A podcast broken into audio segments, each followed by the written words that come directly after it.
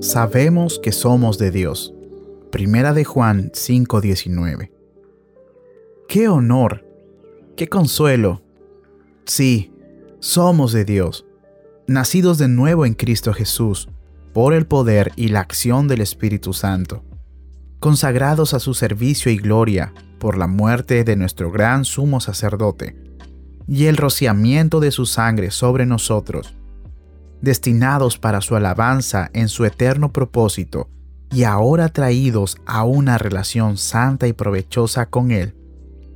Éramos rebeldes contra Él, ahora estamos dispuestos a ser sus siervos. Éramos sus enemigos declarados, ahora somos sus amigos más cercanos. Éramos los hijos de ira, pero ahora somos los hijos de su amor.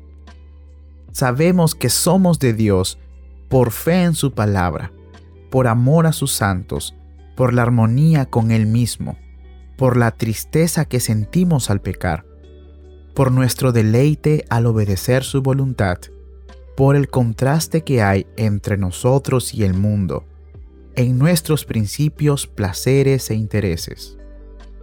Lo que somos a diferencia de otros, es Dios. Siendo así diferenciados, pertenecemos especialmente al Señor.